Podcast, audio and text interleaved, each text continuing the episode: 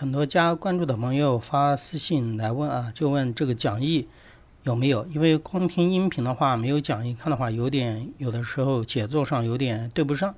这个你们可以查看一下那个专辑的介绍啊，上面有讲解的，就是如何具体的看讲义的。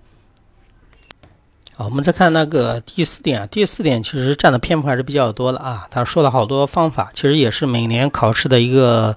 侧重点啊，企业经营的方法。我们在深入的学习这个企业经营方法之前呢，决策的方法之前呢，我们首先来看一下，它分了两大类啊。其实这两大类，它有的时候也喜欢考，比如说问你定性方法有哪些，定量方法有哪些，你要能够区分啊，一定要能够分开。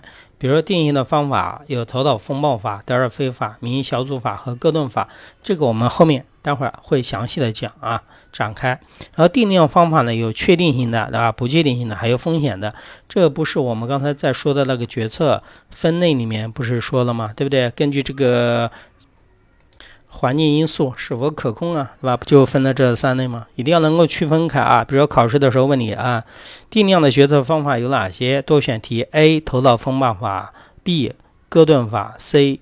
确定型决策，对吧？你要一看，要能能够把它区分开啊，其实其实比较简单。为什么呢？你看，只要是定性决策的，它都是叫什么什么法，对吧？定量决策的，基本上都叫什么什么决策啊，把它区分开啊。然后关于具体的这些头脑风暴是什么，德尔菲是什么，来，我们后面来现在来正式的展开来来讲一下啊。